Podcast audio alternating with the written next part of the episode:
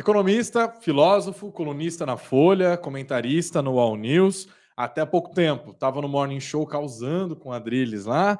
É também filho do economista e também filósofo, né? Imagina você é pai ou você é economista e filósofo. Seu filho, economista e filósofo. Estamos aqui com o Joel Pinheiro da Fonseca. Joel, muito obrigado. E aí, Greg, cara, um prazer estar aqui para essa conversa que promete mexer aí com as com o interior de todos nós. Não, até porque a gente já vai receber daqui a pouco o Adrilles para participar junto Você com a chamou gente também? Aqui. Pô, Adrilles, legal. fala, não, brincadeira, não temos Adrilles, estamos tão em paz aqui. Bom, esse é o Sunocast, né? Aqui no Sunocast a gente até veio conversando no caminho, a gente fala sobre dinheiro sem tabu, né? Tem muita gente sempre falando é, de quem a gente vê falando de dinheiro, né? São sempre as mesmas pessoas, os mesmos. Faria a gente vai falar de um economista falando de dinheiro, mas Uhum. as pessoas não costumam te ouvir falando de dinheiro, né? Já ultimamente você é mais famoso falando de política. De política, de sociedade, discutindo a cultura. E veja, Greg, eu fiz faculdade de economia. né? Sim. Eu fiz INSPER aqui em São Paulo. E é um curso exi- exigente, inclusive, assim, Sim. estudei tudo. Mas eu fui descobrindo que o que o economista faz no seu dia a dia profissional não era bem o que eu queria fazer. Então, se eu falava que eu sou. Porque para mim ser economista é o quê? Pô, eu estudo a sociedade, eu estudo aí como as pessoas se comportam, eu estudo os mercados, o, o funcionamento do mercado, da discussão da política, de como isso impacta a nossa vida. Para mim, a ideia de economista era quem estudava isso. Mas, no geral, se você fala, eu sou economista, a primeira pergunta que fazem é: tá, então onde é que eu boto o meu dinheiro? E o câmbio? Vai subir ou vai descer? O que, que vai acontecer com os juros? Daí eu pensei, cara, eu realmente não sou bom e não Você não tenho queria ficar fazendo projeção macroeconômica. projeção macro, inflação, PIB, taxa de câmbio, não era para mim. Então eu acabei indo mais para minha outra direção, que foi a filosofia. Uhum. Eu fiz faculdade e mestrado na filosofia também. E acabei trazendo isso para o debate público. Falo de economia direto, mas não com esse grau de, de rigor e de número que as pessoas esperam do economista. né? O GP10 de janeiro, você tá achando que. Pois é, decepcionou, né?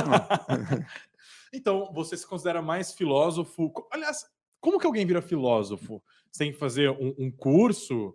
Ou você começa a se chamar de filósofo? Filósofo é meio é igual quando- jornalista que qualquer um é. Filósofo é quando a musa grega desce no seu É, coração então. e você sente Algo que você virou né? assim. Não, na verdade são duas coisas diferentes. Né? Uma coisa é você fazer um curso de filosofia, Uhum. você se formar em- na filosofia, fazer um mestrado na filosofia. Outra é você, digamos, agir. Para mim, o filósofo é um jeito de agir, não necessariamente uma profissão. né? Enquanto a profissão está em baixa, diga-se de passagem, as empresas não estão buscando aí filósofos para ir lá refletir um pouco sobre será que Você isso faz sentido, né? Será que- LinkedIn, assim? Pois é, Joel, eu queria trazer alguém aqui para ver se faz algum sentido. A gente está lutando tanto para gerar valor e tudo assim. Isso a gente não deveria, na verdade, ah, buscar outras coisas na vida. Hoje em dia não tem chamado muito para isso. Mas acho que é uma, uma atitude reflexiva com relação à realidade, com relação a a qualquer tema, inclusive o dinheiro, inclusive a, sua- a empresa, mas também a sociedade, também os nossos gostos, também o Big Brother Brasil, o que você quiser, você pode trazer um olhar Sim. filosófico para aquilo. Sim. Então, você tá mais filósofo que economista. Eu diria que sim.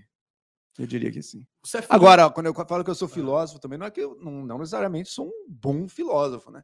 Pode ter péssimos filósofos também. Eu não estou usando. Porque tem gente que diz, não, o cara é arrogante, por ele se considera filósofo.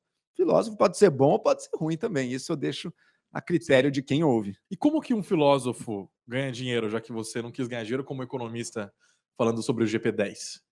Pois é, daí aí, aí a porca torce o rabo, porque você sai de uma faculdade de filosofia, ou mesmo com um mestrado, em geral, o caminho padrão, saindo de uma faculdade dessas, é diferente da economia, ou diferente da medicina, diferente da biologia. Sei lá, vai que eu me formei biólogo. Eu posso ou seguir na academia e estudar biologia, virar pesquisador, quem sabe dar aula, ou eu posso ir para uma empresa, ir para que precisa de biólogos, pesquisa de mercado, enfim, tem um monte de coisas Uhum. de produtos ou de, ou de experimentos voltados a diversos setores do mercado. Existe uma demanda de mercado clara por esse serviço. Economista, então, muito mais. Direito, advogado, todas as profissões. Algumas disciplinas da área de humanas já não é tão assim. Uhum. Quem está na faculdade de filosofia, se está olhando, encarando aquilo como uma profissão, o caminho natural é virar professor de, filosofia não tem muito, o caminho normal é esse. Então, e não é um caminho que esteja também chovendo demanda por aí, ainda mais agora que que estão tirando a obrigatoriedade né, do ensino médio. Então a coisa uh, desandou. Então, o caminho é ter alguma criatividade, buscar como é que eu posso usar isso, não me prender muito ao caminho padrão, e como é que eu posso usar isso para, de alguma maneira, ganhar dinheiro também, sem abandonar completamente aquilo que eu estudei. Né? Uhum. Eu acho que tem alguns filósofos, lembrando que isso não quer dizer que são bons ou ruins, mas que são filósofos da nossa sociedade que, olha, acharam um caminho. São os filósofos, esses filósofos pop, que todo mundo conhece. Pondé, Cortella, Cortella. Pondé, uhum. O Karnal não é da filosofia, da história, mas fez um, Clóvis, um caminho né? similar, Clóvis de Barros. Então, isso foi um caminho que acharam. Como é que eu trago isso de uma maneira muito simplificada, mas para um grande público, e daí eu consigo me sustentar? Isso foi um caminho. Eu busco trilhar em um caminho de, olha, eu trago esse tipo de caráter mais reflexivo para comentar e analisar o dia a dia da sociedade e da cultura. E você é filho do Eduardo Janete da Fonseca, né? Para quem está ouvindo e nos assistindo aqui, o Eduardo Janete é um dos economistas mais famosos do Brasil, né? Ele uhum. já contribuiu com vários projetos de governo, inclusive, e também, né? Não, de, falou... de, governo, calma aí, de governo diretamente. Ah, de governo, não, não, de campanha, tá né? Bom, okay. tá, já ajudou para o okay. governo da para okay. tentativa, né, de uhum. governo da Marina lá em 2014. É... Mas além disso, ele também é um escritor, né, colunista e tal quanto que você tem de daddy issue na sua vida, assim? Qual é o tamanho da presença uhum. do teu pai? Não, como inspiração, com certeza é enorme. Tá? Com uhum. certeza é enorme. Ele fez algo, mas é algo que eu já vi que não é o caminho possível para mim. Como é que ele se viabilizou na carreira dele, que tem esses dois lados? Né? Ele, ele tem esses dois lados até bastante separados um do outro. Sim. Ele dá palestra de economia, de cenário econômico brasileiro para empresas, por exemplo. Sim. Isso é algo que eu já me afastei um pouco. Então, esse. E, e, e, ganhou muito do dinheiro que ele tem, ele ganhou dando palestras, por exemplo. E também escreve, daí isso uma, uma variedade muito maior de temas, muito mais reflexivo, filosófico, mas ele conseguiu manter vivo esse lado do economista hard mesmo ali. Uhum. E isso ajudou ele, em diversos momentos, a viabilizar, por exemplo, a, a chance dele tirar alguns meses num ano para escrever Sim. um livro, por exemplo não é bem o caminho que eu tenho trilhado. Eu busco de alguma coisa, de algum jeito, no meu caso, as coisas estão mais unidas ali. O comentário social, a, a análise um pouco econômica também, com a, a, o trabalho de reflexão.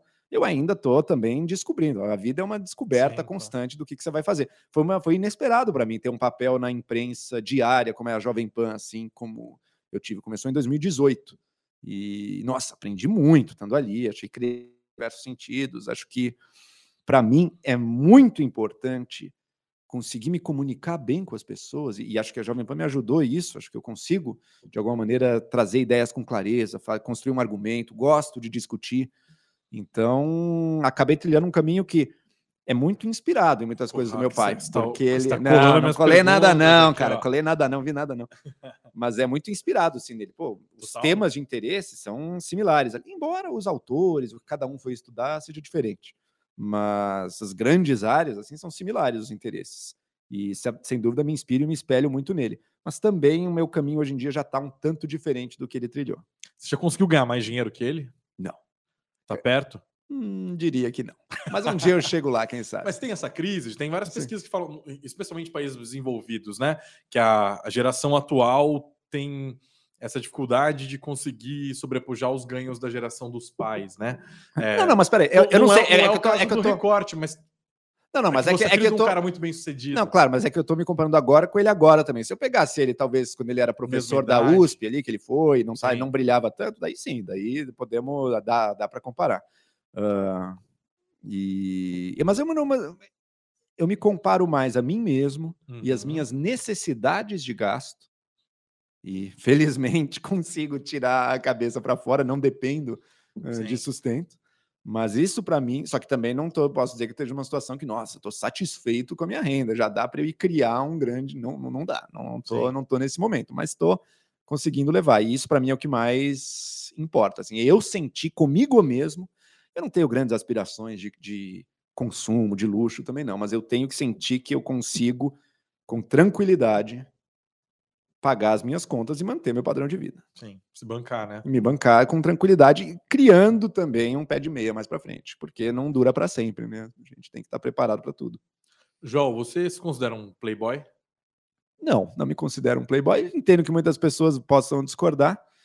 Uh, porque eu acho que o playboy ele é alguém que tem acesso a uma vida de e, e um, e um apreço por uma vida de um certo consumo de luxo e tudo que não, uhum. não faz parte das minhas prioridades. Mas, sem sombra de dúvida, ganhando o que eu ganho, tendo vindo de uma família que tinha condições. Não, não, uma, não uma família rica de, de multimilionários, não, mas uma família que tinha condições de pagar uma escola boa, que tinha condições de sair de férias, tudo isso, me coloca na parte superior da pirâmide brasileira. Isso não tenho dúvida. Uhum. Para padrões de Brasil, sem sombra de dúvida, eu estou muito mais perto do topo do que da base. Agora, para mim, playboy tem uma conotação meio Sim. de estilo de vida também, daí eu discordo. Se você foi eleito hoje presidente, quem, onde que você uhum. começa a atacar os problemas? É pela economia que você começa? Acho que tem dois, dois pés aí. Hum. Felizmente, vocês não terão que me aturar presidente, né? Mas um pé é uma situação de emergência social que o Brasil vive agora, tem muita gente sem emprego, tem muita gente no limiar ou caindo na miséria no nosso país, e isso precisa ser assim uma prioridade uh, inquestionável do momento que a gente vive, atender a essas dezenas de milhões de pessoas, tá? isso é um lado. Uhum. E o outro, a gente tem que pensar em como, tudo bem, a gente tem que atender isso agora, mas a gente também tem que ser um país que consiga não ter pessoas caindo de volta na miséria. O que, que a gente faz para esse país ir para frente? O que, que a gente faz para esse país crescer de forma sustentável, não só ambiental, mas também ao longo do tempo, crescimento sustentável no sentido de que um crescimento que não seja um voo de galinha de dois anos, que Sim. perdure ao longo do tempo, tá? e com distribuição, com equidade, um crescimento que favoreça e beneficia a todos, especialmente quem mais precisa. Tá? A primeira parte, é desenvolver e desenhar políticas sociais voltadas para a base da pirâmide, ao que esse governo agora fez da forma mais eleitoreira uh, e, e, de curto prazo possível, mas fazer isso direito. Até estabanada, né? Estabanada e eleitoreira, né? Buscando, tira o Bolsa Família, bota um outro que nem está conseguindo chegar em todo mundo que deveria chegar, enfim, uma série de críticas. E outra, pensar numa agenda de reformas para fazer uma lição de casa básica. Né? Eu quero que o Brasil vire a, o nosso polo do ultraliberalismo econômico. Não, não precisa. Mas precisa fazer uma lição de casa básica que outros países fizeram e que sem fazer isso a gente vai continuar patinando e flertando com o desenvolvimento que nunca vem. E a gente precisa quebrar isso. E como que foi essa relação com a Jovem Pan? Né? Você, claro, não estou por todos os detalhes, mas você já esteve, saiu, voltou, saiu de novo agora. Uhum. É, é, tem, rola um cansaço, a impressão que dá é que é um, um, namoro, sabe? Um namoro meio volta, vamos tentar fazer dar certo e depois disso. Mas peraí, o que, que dá certo? Certo é ficar 50 anos, ganhar uma caneca de aposentadoria ah, depois? Não, mas não se for com a mesma pessoa, talvez. Que, não, é, que, não, eu acho que, olha, eu escolhi sair da Jovem Pan agora. E acho que ela tá. Pelo da primeira vez também? Show, não, primeira vez não. Primeira vez eu fui desligado.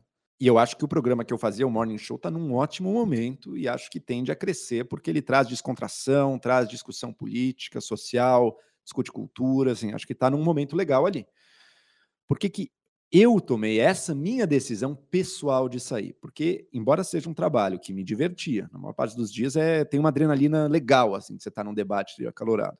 Hum. Uma vez ou outra descambava para uma coisa não legal, chata, mas a gente se resolvia ali também, em geral, no mesmo dia.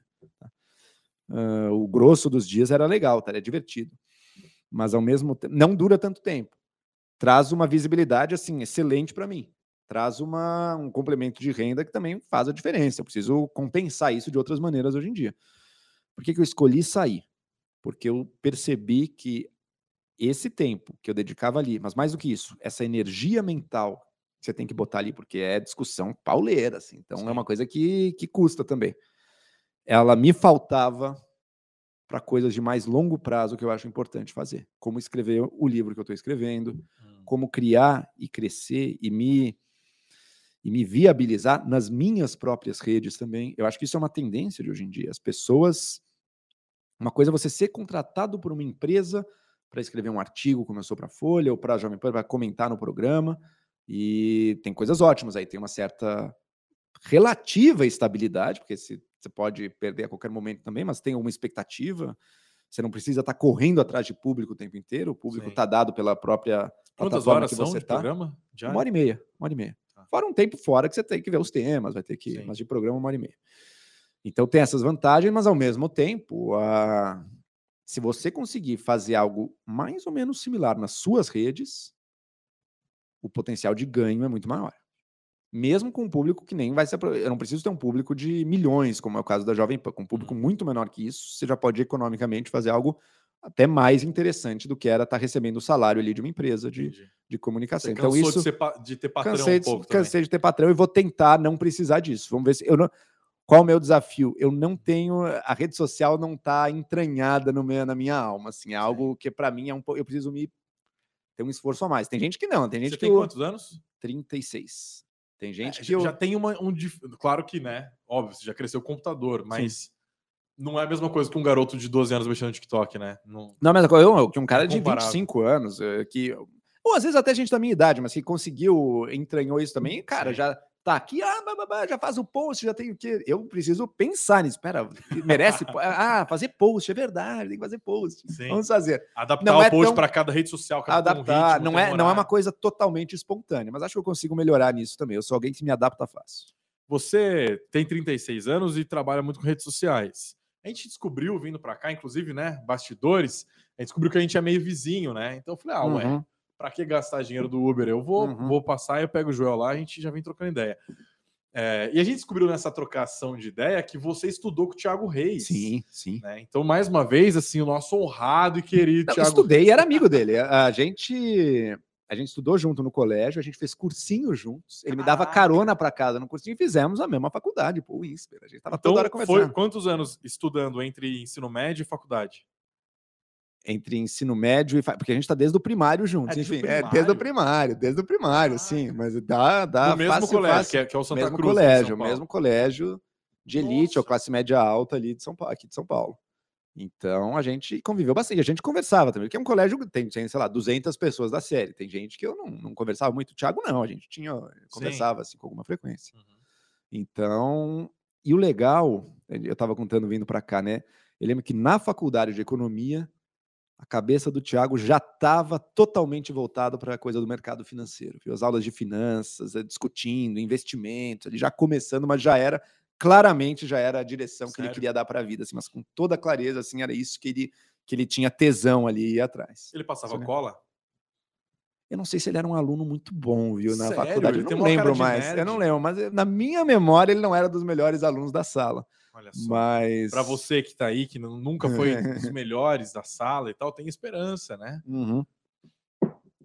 Eu era um dos melhores alunos da sala. Nossa, e, no eu entanto, tá aqui agora funcionário ganhando, Exatamente. lutando né? pelo aumento aí. Então você vê a Exatamente. diferença. Caramba, muito doido isso, né? Uhum. É, eu imagino que é, é um, um lance na, na faculdade, como uma faculdade como o por exemplo, a gente tem um público muito grande de estudantes Uhum. de, de economia e tal, né? Como que a faculdade mudou a sua vida? Ou não mudou nada? Já era. Nossa, mudou tudo. É? Eu fiz duas, eu fiz ao mesmo tempo, né? Ah, economia no INSPER e filosofia na USP. Caraca! Então eu tava em dois mundos muito Nossa, diferentes ali na minha faculdade. Você pegava E- mais as meninas do INSPER ou da USP? Eu, infelizmente, não, não tinha desenvolvido esse lado ainda na minha Sério? graduação ali. Ainda mais porque eu tinha, enfim, eu era uma pessoa conservadora, um católico conservador. Eu cheguei a namorar, mas eu Ah, não pegava, não, caramba. não, não tava na, na vida louca, não. Então, essa parte mais Eu não baladeira. sabia dessa, teve. dessa Não questão do católico sim, conservador. Sim, sim, sim, sim. Sério? Meio Opus Dei, Mas, assim? Meio Opus Dei até. Convivi com o Caramba. pessoal, conheço bem a Opus Dei aqui em São Paulo, por exemplo. Sim. Mas, mas a faculdade que me que eu considerava assim a minha casa, assim, a minha faculdade mesmo era o INSPER. Na USP eu ia de noite, fazia as aulas ali, voltava, não tinha tanta integração, eu, vivia mais o dia a dia do INSPER. E foi nesse dia a dia também que eu acabei me tocando que, peraí, eu, eu via meus amigos entrando no estágio, indo para banco, falei, "Ca- cara, eu tenho certeza que eu não, não quero isso. E um amigo meu em banco dizia, olha, Joel, eu tenho certeza que você não ia ser feliz aqui também. A minha aula era ficar discutindo as questões, eu não, não tinha Sim. não tinha esse encaminhamento. Então foi bom também para primeiro para fortalecer um lado que não era o espontâneo meu, o lado dessa análise até mais matemática também, isso muito sempre tive muita dificuldade, mas fiz e passei e gostei de ter feito cálculo, eu sei pensar de uma outra maneira graças às Sim. matérias, aí, ter feito econometria, ter feito estatística, acho que eu ganhei muito. E pelas pessoas que eu conheci e por ter convivido num meio que não seria espontaneamente o meu ali também. E depois eu acabei descobrindo que não. Eu tenho muito mais a ver com Sim. a filosofia aqui. Mas era mais estranho para a galera do INSPER o fato de ter um cara que fazia Fefeleche, ou era mais estranho para cara, a galera da Fefeleche ter um cara do INSPER na sala deles? Como eu era mais um perfil próximo do INSPER do que da Fefeleche, acho que o contrário era mais estranho. Uhum. Então, o cara de direita, liberal, católico, ainda na, na filosofia, então era mais diferente. Embora as pessoas tenham uma ideia de filosofia, da faculdade de filosofia, que não é estritamente verdadeiras. Acho que é, nossa, é tudo esquerdista, tudo. Na filosofia, isso não é verdade. Você tem muito gente de todos os tipos. Você tem aposentado fazendo faculdade de filosofia, Sim. você tem profissionais, você tem jovem que acabou de sair do ensino médio, você tem pessoas de vários backgrounds, você tem um número surpreendente até de cristãos ali fazendo também gente, Sim. porque esse lado puxa uma, uma coisa mais teológica também puxa pessoas. Então ali você tem até que uma heterogeneidade maior do que você tem em outras faculdades de humanas. Não, no, minha, no meu mestrado, o meu colega de pós, que estava fazendo doutorado, é pastor, é pastor batista, então você tem de tudo ali, não é, não é, não é uma coisa só. Bom, para encerrar, é, como você é um cara que acabou trombando no jornalismo ali, na mídia de forma geral, como que você vê a mídia brasileira hoje? A dinâmica porque a gente tem esses grandes grupos econômicos. Você estava num dos grupos que talvez seja o mais polêmico deles, né? E também um dos mais tradicionais, a família do Paulo Machado de Carvalho e tal, né? Mesmo na, na mídia paulistana uhum. aqui. Como que você enxerga hoje o cenário midiático brasileiro, de forma bem geral? Eu acho que a mídia, eu estou pensando mais no jornalismo, tá? tá. Ele, ele tem um grande desafio, é um desafio para ele esse momento. Por quê? Porque o presidente se elegeu e um movimento político forte se elegeu atacando a mídia, atacando a imprensa atacando a imprensa até no que ela tem de bom, até na busca de uma objetividade, porque tem interesse em mentir o quanto for preciso para viabilizar o seu projeto, esses, esses que atacam a imprensa. Agora, ao ser atacada, a tentação da imprensa é fazer o contra-ataque, se transformar em porta-vozes da oposição. Uhum. Eu vejo vários jornais meio que caminhando nessa direção. Eu considero isso um erro. Eu, inclusive, já discuti em artigo na Folha, eu, eu não eu não acho certo quando a Folha bota em manchete, ou qualquer jornal bota em manchete, Bolsonaro mente e diz não sei o que, não sei o que. Eu acho que ali você já está deixando entrar no seu trabalho jornalístico um certo viés político que está colorindo a sua visão e está te colocando nesse lugar que é menos objetivo, um lugar menos objetivo do que o, jornalismo deveria ter. Porque hoje em dia, o que mais faz falta na sociedade é a fontes de informação objetiva. Ah, Joel, 100% objetiva e científica? Óbvio que não. Nada é 100% puro de nada. Mas que busquem, que se aproximem de uma informação objetiva que não está ali para defender um lado ou outro. Tá? O jornalismo faz com falhas, muitas falhas, mas faz isso e faz muito melhor do que todas as alternativas, do que o blog de esquerda, do que o grupo de Telegram do Bolsonaro. Podem criticar a empresa quando vocês quiserem. Agora, se essas outras forem as suas fontes de informação, é piada, né? Então, o seu problema não é com o viés da imprensa, o seu problema é com a falta de viés da imprensa para o lado que você gostaria. E no caso da Jovem Pan, você citou a Folha, engraçado, né? Você estava nos dois. Nos dois. A Jovem Pan, a equipe de jornalismo, tem que distinguir daí, tem a equipe de colunistas, de Sim, comentaristas e a é equipe de jornalismo, totalmente diferente. A redação, o jornalismo fazem um trabalho sério, acaba que não é o foco da Jovem Pan, o jornalismo. Ela tem uma equipe, faz reportagem e tudo, mas não é foco como é na Globo ou na Folha. São, esse é o principal. A Jovem Pan, o principal dela hoje em dia é o comentário político. Uhum. Né? E esse comentário, sem sombra de dúvida, tem muito mais bolsonarismo ali do que contrapontos, não tem a menor dúvida. Mas o jornalismo não, o jornalismo não é, é bem isento. Isso Oi? era o que a gente que te incomodava? Fazia parte desse cansaço emocional que você. Não, não, não. Isso é parte. É até divertido tá no meio desse. O cansaço é, é, da atividade de dia a dia. Você está tendo que debater, debater, debater, debater, debater. E provando o seu ponto e tentando levar melhor ali o tempo inteiro. Isso é o que cansa também, né? Cansa num bom sentido, mas é um cansaço que te impede de fazer outras coisas. Por isso, eu saí. Qual que é o projeto do livro? Eu estou escrevendo um livro justamente sobre esse processo que a gente está vivendo de polarização e como as redes sociais, pela própria natureza delas, empurram a gente a se polarizar.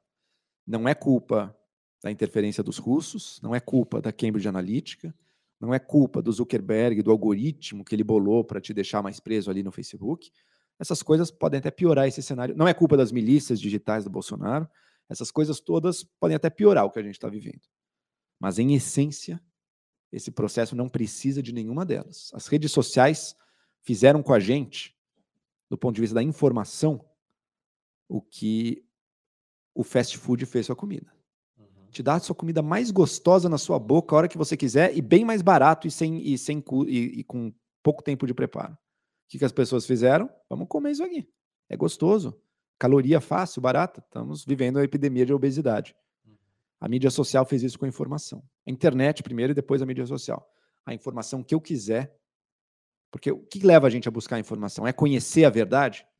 Uma parte minoritária do nosso desejo é isso. Grande parte é confirmar o que eu quero que seja verdade, confirmar aquilo que é bom para o meu grupo.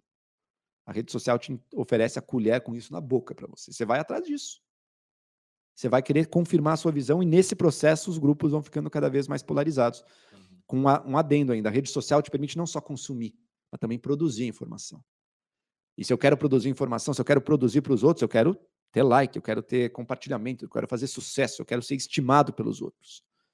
Como é que eu vou ser estimado? Botando, dando para os outros uma informação que critica um pouco o lado dele, tem esse pró e tem esse contra. Não, essa informação não vai te dar sucesso. O que vai te dar sucesso é você confirmar e até levar para um radicalismo maior, aquilo que o seu público já acredita. Uhum. Então é um processo de mão dupla. Eu consumindo aquilo que eu quero e na hora de eu produzir, eu produzir também o que eu sei o que os outros vão querer. E a gente se engaja nisso uhum. e vivemos em bolhas de informação cada vez mais distantes. Isso é seríssimo e gravíssimo para a sociedade. Não está claro como é que a gente sai disso. Esse é o problema, porque você é nosso convidado aqui, você está muito centrista. Pessoal, então não se esqueçam, hein? Já que o Jó não vai engajar no ódio, que engaje no carisma, não esqueçam dos nossos likes também, de compartilhar esse conteúdo. Para você que está chegando agora, seja muito bem-vindo. Sempre a gente está em vários canais aqui. Joel, muito obrigado, valeu pelo papo. Ah, e quando que sai o tal do livro? Você já fez a venda, mas quando tem o livro impresso? O livro impresso eu não sei, eu estou escrevendo ainda, eu quero terminar hum, esse semestre. Esse semestre. Esse semestre eu quero terminar. Deve ser Vamos um ver. trampo escrever um livro, hein? É difícil. Eu sou muito bom no curto. No artigo, eu sinto para escrever um artigo, tá ali duas horinhas depois, está aqui um artigo bonitinho, legal o livro, o trabalho de longo prazo, tem uns desafios próprios ali. Vamos, vamos tentando. Bem-vindo sempre, portas abertas. Cara, Greg, valeu. valeu. pelo convite aí. Ó, também deixo aqui o meu jabá para todo mundo. Eu sou Joel Pinheiro 85 no Twitter e no Instagram e tem meu canalzinho de YouTube também, Joel Pinheiro. Me sigam lá. Valeu pela audiência. Esse foi o Sonocast.